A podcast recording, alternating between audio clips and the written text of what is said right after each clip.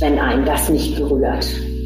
Das ist schon emotional ein Thema gewesen, an dem ich auch zu arbeiten hatte.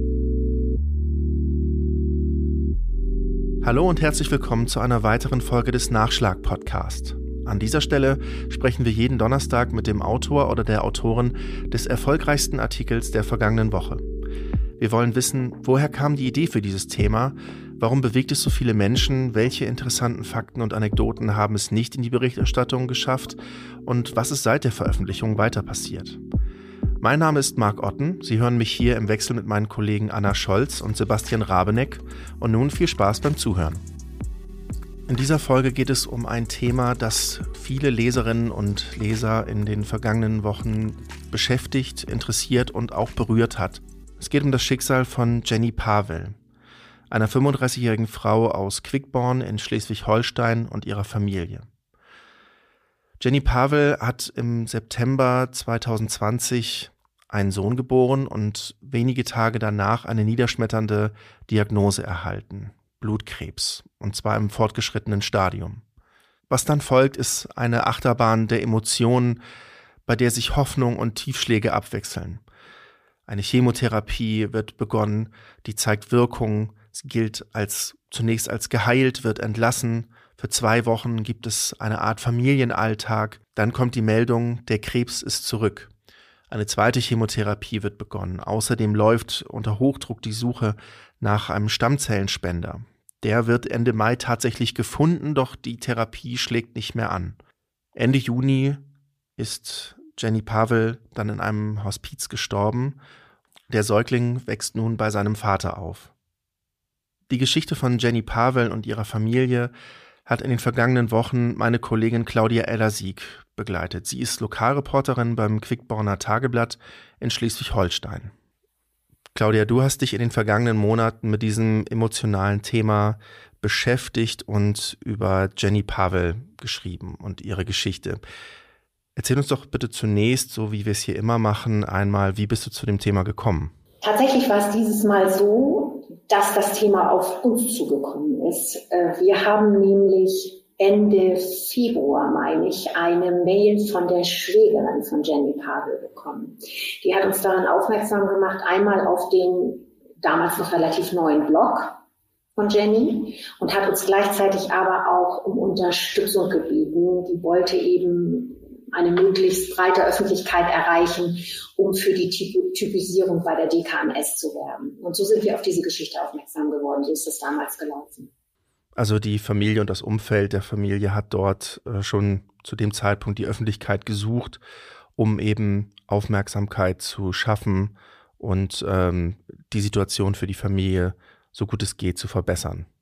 Ganz genau. Also offenbar hat die Familie wirklich die Aufgaben ganz pragmatisch verteilt. Also die Schwägerin war dann eben diejenige, die versuchte, die Außenkontakte herzustellen. Und äh, Jenny und ihr Mann Alex, die haben in der Zeit schon mit dem Blog begonnen und haben ja da auch dann äh, die, also die haben die sozialen Medien genutzt, wie man sie eben heute gut nutzen kann. Und äh, haben so die Öffentlichkeit gesucht und auch Menschen informiert regelmäßig. Ja, und das hat ja auch gut geklappt, muss man sagen, ne? Das hat perfekt geklappt. Vor allen Dingen ähm, war es auch so, diese Blog-Einträge, die waren sehr authentisch, waren auch immer noch ähm, unterlegt mit Bildern, so dass wir im Grunde genommen auch gar nicht permanent das Gespräch mit der Familie suchen mussten, sondern wir konnten uns an diesen Blog-Einträgen orientieren. Das macht es uns natürlich auch ein bisschen leichter. Das ist auch für alle Seiten. Es ist emotional nicht ganz so belastend. Du musst nicht dauernd die Familie ansprechen und musst sagen, ach, wie geht's jetzt? Sondern du konntest dann eben einfach auf die Blog-Einträge zurückgreifen. Und das war auch so abgesprochen. Also das hatten wir im Vorwege mit der Familie geklärt. Also ihr hattet auf jeden Fall Kontakt ne, mit der Familie. Wir hatten Kontakt. Ich habe auch ähm, mehrfach mit dem Mann von Jenny Pavel gesprochen. Wir haben allerdings von Anfang an gesagt, ich habe diese Geschichte ja begleitet äh, mit meiner Kollegin, mit der ich hier zusammen am Standort in Quickborn sitze, Caroline Hofmann. Und wir haben beide, wir waren uns einig von Anfang an, dass wir gesagt haben, wir wollen die Familie so wenig wie möglich in Anspruch nehmen, weil die Belastung einfach enorm gewesen sein muss, gerade von Jennys Mann. Mhm. Und ähm, wir haben immer nur dann den Kontakt gesucht, wenn es gar nicht mehr anders ging. Wenn wir also Nachrichten wirklich verifizieren mussten und uns auf den Facebook-Eintrag nicht verlassen wollten. Ne? Ja. Kam das oft vor? Relativ selten. Mhm. Also wir haben zwischendurch noch einmal habe ich ihn angerufen, da brauchte ich vor allen Dingen ganz profan auch Fotos, auch Fotos, die jetzt sie nicht unbedingt im Krankenzimmer zeigen. Und am Ende, als sich in Quickborn die Nachricht, Nachricht durchsetzte, sie sei verstorben, da war das für uns zu Anfang nicht mehr als ein Gerücht. Und das musste ich natürlich zwingend verifizieren. Und ich hatte keine Freunde oder irgendwelche anderen Wegbegleiter, die ich hätte kontaktieren können. Da bin ich nochmal auf die Familie zugegangen, allerdings dann wieder auf die Schwägerin, nicht auf, auf den Ehemann von Jenny Pavel. Mm. Wie hast du denn so die vergangenen Monate, so die du diese Geschichte begleitet hast, erlebt? Wie hat dich diese Zeit so berührt? Sehr. Also das ist natürlich niemals und kann auch niemals eine normale alltägliche Geschichte sein. Ich glaube, man muss schon extrem abgeprüft sein, wenn einem das nicht berührt. Das ist schon emotional ein Thema gewesen, an dem ich auch zu arbeiten hatte. Und vor allen Dingen auch, du hast es gerade selber schon gesagt, diese unglaubliche Dramatik. Das Kind im Hintergrund, frisch geboren, seine Mutter kann sich überhaupt nicht um den Säugling kümmern und hatte sich so auf dieses Kind gefreut, natürlich. Mhm. Und dann immer wieder diese Hoffnung. Chemo, sie gilt als geheilt, sie wird aus dem Krankenhaus entlassen. Zwei Wochen später ist der Krebs noch viel stärker als vorher wieder zurück. Also das ist so, dass wir hier auch in der Redaktion gesessen und uns immer wieder gefragt haben, wo ist da der Sinn? Warum? Warum, ich glaube, das sind so die ganz klassischen alltäglichen Fragen, die dann so mhm. auftauchen. Warum muss ein so junger Mensch sowas so durchstehen? Und in dieser, gleich wirklich in dieser geballten Form, diese ganze Packung von allem, was so schief laufen kann. Mhm. Und am Ende jetzt natürlich, als es dann hieß, ähm, sie schafft es nicht, die Stammzellspende hat einfach nicht angeschlagen. Och, das war schon, ja, auch für mich echt traurig. Ich hätte so gerne eine andere Geschichte am Ende gemacht. So hm. gerne. Ja. Ich muss auch sagen, ich hätte sie so gerne auch nochmal getroffen. Und ich glaube, das wäre auch, hätte funktioniert. Wäre sie gesund geworden, ich hätte versucht, mit ihr einfach hier zu Hause in Quickborn nochmal einen Termin zu machen. Hm. Was ich mich damals bei der Lektüre gefragt habe, ist, das Kind ist ja geboren worden und es war ja keine normale Geburt, es war ja ein Notkaiserschnitt, der ein Ergebnis war der wohl sehr, sehr schlechten Blutwerte der Mutter damals schon. Ist das wirklich der erste Moment gewesen, wo dann, wo es einen Verdacht gab, so, oh, hier stimmt was nicht, wir müssen gucken, was ist mit der Jenny los? Offenkundig ja. Also nach dem, was ich weiß, ist es so, dass die Ärzte schon einen Anlass hatten, mal genauer nachzuforschen. Es gibt ja durchaus äh, am Ende einer Schwangerschaft so Begleiterscheinungen, wo man dann sagt, okay, das können wir der Mutter jetzt auch nicht mehr zumuten, das Kind muss jetzt geholt werden, die Blutwerte verschlechtern sich, aber nicht immer hat es so einen dramatischen Hintergrund.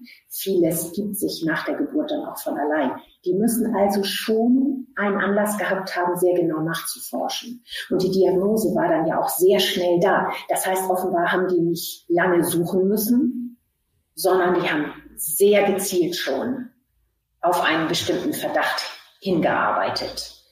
Und das war eben auch der Grund, warum sie so schnell die Diagnose bekommen hat. Da waren wir aber als Zeitung hier noch gar nicht im Spiel. Ja, da war das auch noch nicht öffentlich gemacht von der Familie, ne? Nein, da gab es den Blog auch noch nicht. Ja, also der, der Zeithorizont ist dann ja der, ist ja im September ist ja der Sohn geboren worden und dann waren es wenige Tage, bis dann diese niederschmetternde Diagnose kam. Richtig? Richtig, ja, genau.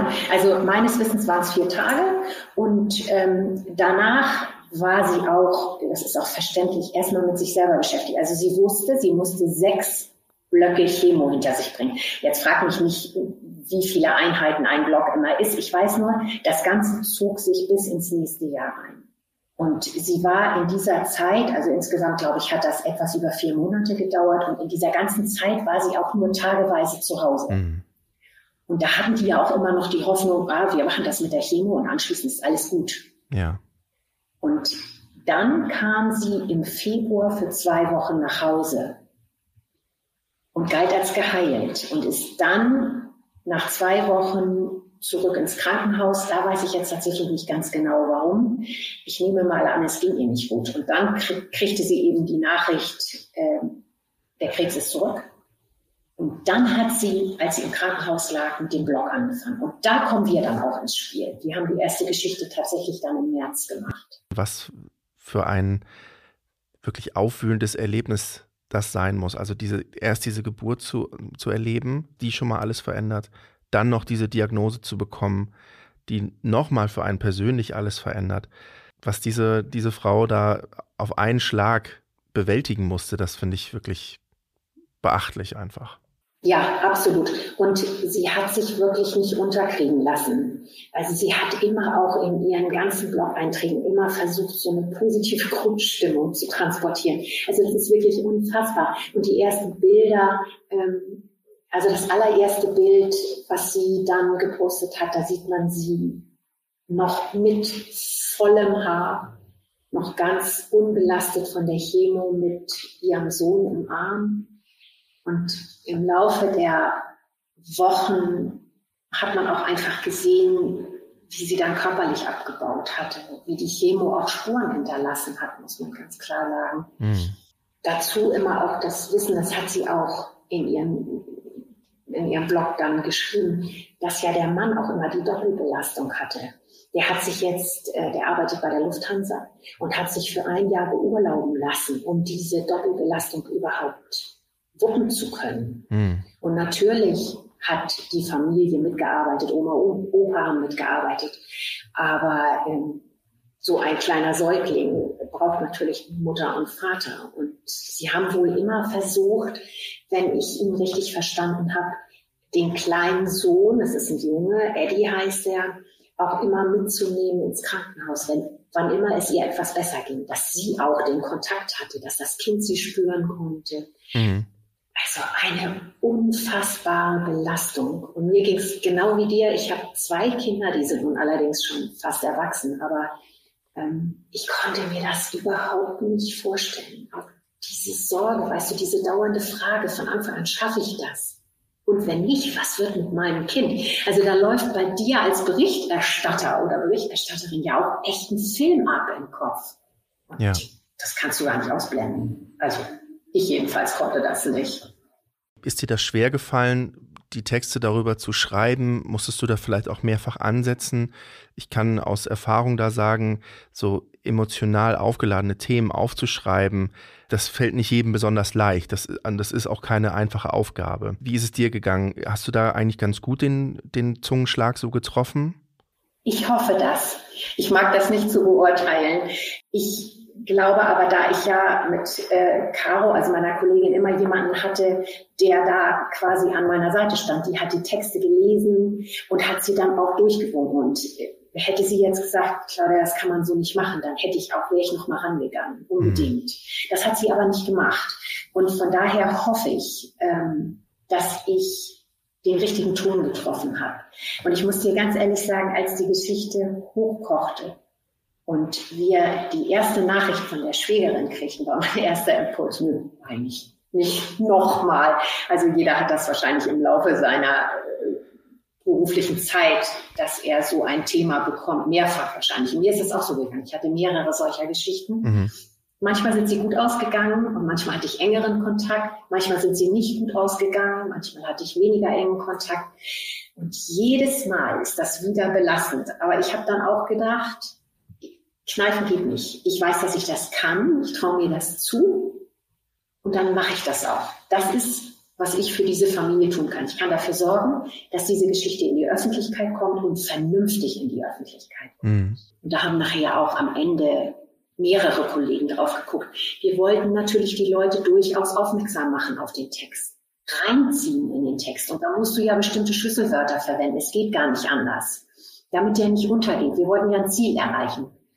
Und auf sie aufmerksam machen, auf ihre Geschichte aufmerksam machen und für Typisierungen werben. Das hat wirklich gut geklappt, leider mit einem tragischen Ausgang für Jenny und ihre Familie. Aber ähm, selbst die äh, DKMS, die äh, Deutsche Knochenmarkspende-Datei, hat da schon großen Erfolg erzielt. So doof das klingt, in so einem Fall von einem Erfolg zu sprechen. Aber die DKMS hat von sich aus einen äh, Post nochmal abgesetzt und gesagt, dass alleine durch durch dieses Schicksal, durch diese Aufmerksamkeit, die Jenny und ihre Familie da generiert haben, 18.000 neue Stammzellenspender sich haben äh, sich registriert haben lassen. Das ist auf jeden Fall schon mal ein Riesenerfolg. So nimmst du sowas dann auch mit, trotz so eines, diesem tragischen Ausgang, dass du sagst, einen Teilerfolg haben wir trotzdem geschafft, wenn nicht in diesem Fall, dann hoffentlich für Fälle in der Zukunft. Unbedingt. Das ist ja auch, was die Familie selber auch sieht. Da wirkt die Familie auch nochmal dafür und sagt ganz deutlich, Jenny lebt nicht mehr, aber bitte lasst mich nach. Und lasst euch typisieren, wenn ihr könnt, unterstützt Menschen in einer ähnlichen Situation genauso engagiert, wie ihr Jenny unterstützt habt. Und ich denke, das ist ein Riesenerfolg. Was ich auch wahrgenommen habe, das ist aber ja ein Phänomen, das hat man häufiger, wie schnell Menschen in so einer Krisensituation mit demjenigen, der in dieser Krise steckt, auch gefühlt zusammenrücken. Hm. Natürlich dann nur digital, aber auch das tut ja schon gut. Und du kannst dir nicht vorstellen, was wir auch für eine ganz persönliche Resonanz hatten auf diese Artikel. Das reicht von E-Mails, die mich erreicht haben, mit der Bitte, die weiterzuleiten, Telefonanrufe, die mich erreicht haben und sogar Päckchen, mhm. die hier auf Umwegen bei mir in der Redaktion gelandet sind, mit der Bitte, ich möge sie doch an die Familie weiterleiten. Was ich dann auch gemacht habe, ich bin da hingefahren, ich kenne die Adresse und habe denen das einfach schlicht an die Tür gehängt. Mhm. Also da sieht man einfach auch mal, wie wunderbar Menschen dann reagieren manchmal in so einer Situation. Mhm. Also das hat mich auch beeindruckt und mindestens ebenso berührt wie das Schicksal von Jenny, muss ich sagen. Und das sind so tolle Momente. Da kriegt man dann auch viel wieder. Du hast jetzt auch nach dem Tod äh, von Jenny nochmal einen Text verfasst. Was war der Anlass für, diesen, für diese Berichterstattung nach dem Tod jetzt? Es gibt einen Blog-Eintrag, einen Post, den Jenny tatsächlich wenige Stunden vor ihrem Tod geschrieben hat. Mhm. Und da hat sie sich ja verabschiedet. Richtig von ihren Followern, von ihrer Familie, von ihren Freunden. Und hatte da auch in einem Nebensatz geschrieben, dass sie nicht wisse, wie lange dieser Blog noch bestehen bleibt. Oder ob der nicht vielleicht irgendwann dann auch offline geht, so vielleicht. Und ähm, ich habe irgendwann gedacht, ein paar Tage, es waren vielleicht so fünf Tage nach ihrem Eintrag und nach ihrem Tod, sie ist dann in der Nacht, glaube ich, zum 27. Juni ja gestorben, habe ich gedacht, guck doch noch mal nach, was aus diesem Blog geworden ist. Und da habe ich diesen Eintrag gesehen. Und so bin ich überhaupt drauf gekommen. Es gab ja sogar zwei Stück. Erst hat sich ihr Mann alleine nochmal zu Wort gemeldet, hat nochmal mit ganz berührenden Worten auch geschildert, dass er hat wirklich gut Abschied nehmen können, dass er und Jenny sich eigentlich alles gesagt haben, was es am Ende noch zu sagen gab das vermittelte auch so ein gutes Gefühl und dass sie eben auch von ihrer ganzen Familie Abschied nehmen konnte und auch nicht allein war, als sie gestorben ist. Sie war also wohl umgeben von ihrer Familie. Und da habe ich gedacht, Mensch, eigentlich ist das bei aller Dramatik und aller Tragik, kann man in diesem Fall wirklich sagen, aller Tragik auch so fast versöhnliches Ende. Klingt jetzt so komisch, aber unter den gegebenen Umständen ist es ein versöhnliches Ende. Und hm. ich hatte auch das Gefühl, die Familie wollte das ganz explizit so verstanden wissen. Das war für mich der Anlass zu sagen, da nehme ich mir die Geschichte doch nochmal vor und lass sie eben mit diesem letzten Text ausklingen. Hm. Ich habe ja häufiger, auch wenn ich mit dem Alex Pavel gesprochen habe, die Frage gestellt, wo nehmen die die Kraft her? Er war auch immer gefasst, also er hat Dinge bei Namen, beim Namen genannt, wenn, er, wenn wir telefoniert haben. Er war aber immer gefasst und hat auch ganz klar formuliert, was brauchen wir jetzt? Also schreib nochmal, ruf nochmal auf. Das hat seine Schwägerin auch gemacht. Die war auch, als sie mir den Tod am Ende bestätigt hat, sehr gefasst und hat es mir dann natürlich auch leicht gemacht. Also ich ehrlich gestanden hatte überlegt, ja, zu meiner Kollegin schon gesagt, im Grunde, ich brauche einen Schnaps, bevor ich da zum Telefon greifen kann. Ähm, aber sie hat es mir unheimlich leicht gemacht und hat das einfach bestätigt, hat mit mir am Ende auch nochmal zusammengearbeitet und das zieht sich durch die ganze Geschichte. Du hast gesagt, wenn Jenny Pavel überlebt hätte, hättest du dir gut vorstellen können, nochmal die Familie zu besuchen und nochmal einen Text zu schreiben. Kannst du dir denn vorstellen, auch jetzt irgendwann nochmal mit einem gewissen Abstand den Vater und den Sohn nochmal zu besuchen? Ich würde das gerne. Mhm. Ich habe das für mich geplant. Ich habe gedacht, ich lasse vielleicht ungefähr ein Jahr ins Land gehen, damit die beiden auch eine Chance haben, sich jetzt in diesem völlig veränderten Alltag mal zurechtzuruckeln. Das betrifft mehr den Alex Pavel als den kleinen Sohn natürlich. Aber die beiden müssen ja jetzt auch zusammenwachsen, müssen zu einem Team werden. Und die Zeit muss man ihnen meiner Ansicht nach unbedingt geben. Und ich habe gedacht, in einem Jahr würde ich dann noch mal ganz vorsichtig nachfragen, ob er Lust hätte, mit mir eine Geschichte zu machen. Ich würde aber nicht drängen. Wenn er sagt, ja, das kann ich mir vorstellen, mache ich die sehr gerne. Wenn er sagt, kann ich mir überhaupt nicht vorstellen, dann ist das so. Also ich finde auch das gehört in so einer Situation zum Journalismus dazu, dass man in mancher Situation eben sagt, gut, dann nehme ich das so hin, ich dränge mich nicht auf. Das ist eine so persönliche Geschichte, dass ich denke, wenn uns jemand da reinlässt, ist gut. Und wenn uns derjenige nicht reinlässt, dann haben wir das gefällig zu akzeptieren. Claudia, ähm, was ich mich noch gefragt habe, hast du dich typisieren lassen schon? Nein, habe ich nicht. Also mein Mann ist typisiert. Ja. Der ist registriert bei der DKMS. Ich bin es nicht und ich kann dir ehrlich gestanden gar nicht sagen, warum nicht. Jetzt, ich muss dazu sagen, ich bin jetzt 58, jetzt ist es zu spät. Ich kann nicht mehr. Zwischen 17 und 55 Jahren geht es. Genau. Ich hatte mich erkundigt, als die Geschichte mit Jenny hochkam und habe gedacht, okay, jetzt ist das der richtige Zeitpunkt. Caro, meine Kollegin übrigens, die ist auch typisiert und äh, die hat auch schon gespendet. Ach, die hat okay. auch, ja, die war tatsächlich für einen anderen Menschen schon genetischer Zwilling und ähm, das ist natürlich auch eine tolle Sache, wenn du weißt, du konntest so helfen. Ja. Ich hatte das also überlegt, aber habe mir dann eine Abfuhr einholen müssen, weil, wie gesagt wurde, ich bin eben zu spät dran. Also ich bin auch schon typisiert, auch schon ähm, viele Jahre. Ich finde es nur so erstaunlich. Laut dem Ärzteblatt ist die Wahrscheinlichkeit innerhalb der folgenden zehn Jahre nach der ähm, Typisierung zum Stammzellspender zu werden, liegt bei 1,5 Prozent. Also auch da, finde ich, sieht man nochmal, was für ein großes Glück eigentlich auch äh, Jenny Pavel hatte, dass sie da einen Spendepartner gefunden hat, überhaupt. Also wir hatten ja in der Zeit auch immer mal Kontakt zur DKMS und die Suche hat, so habe ich das wahrgenommen, relativ lang gedauert. Also es ist ja auch immer so ein Glücksspiel. Mal geht es wirklich schnell, mal dauert es relativ lang. Und in diesem Fall hat es tatsächlich relativ lange gedauert. Und ich bin mir nicht ganz sicher, aber ich habe fast den Eindruck, dass das auch ein Riesenproblem am Ende war. Es gilt ja auch grundsätzlich immer, je schneller so ein Spender gefunden wird, desto besser ist das. Und das haben alle schon gebannt. Also wir haben ja auch gesessen und haben gesagt, wenn das jetzt nicht schnell geht, könnte das zum Problem werden. Man kann ja auch nur alle Hörerinnen und Hörer da draußen aufrufen, direkt äh, sich typisieren zu lassen, falls noch nicht geschehen. Das ist überhaupt nicht schlimm. Da steckt man nicht nur so ein kleines Stäbchen in den Rachen, äh, äh, nur in die Wange ist es, ne? Nicht mal in den Rachen. Nee, in die Wange, also, glaube ich tatsächlich, ja. Genau, also in Zeiten von äh, Corona-Tests äh, bis äh, kurz vors Gehirn gefühlt.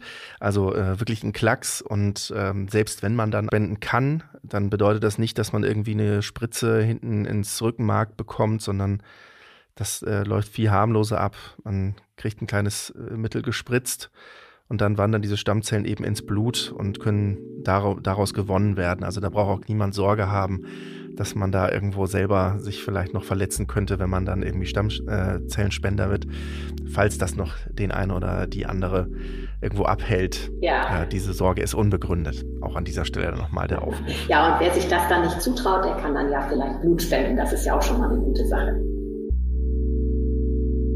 Das war Nachschlag für diese Woche. Wenn Ihnen dieser Blick hinter die Schlagzeile gefallen hat, freuen wir uns, wenn Sie uns weiterempfehlen, uns eine nette Bewertung auf Apple Podcasts hinterlassen oder uns auf Spotify abonnieren. Fragen, Anmerkungen oder Kritik können Sie uns per Mail schicken an audio.noz-digital.de. Bis zur nächsten Woche.